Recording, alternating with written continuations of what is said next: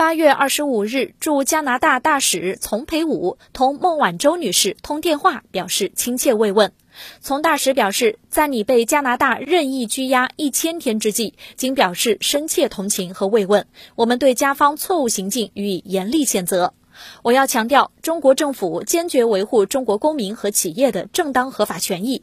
任何试图霸凌、欺压中国人民的行径，都必将遭到痛击。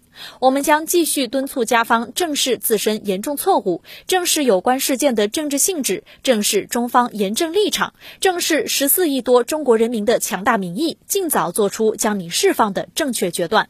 请你坚定信心，保重身体。我们期待着你早日平安回家。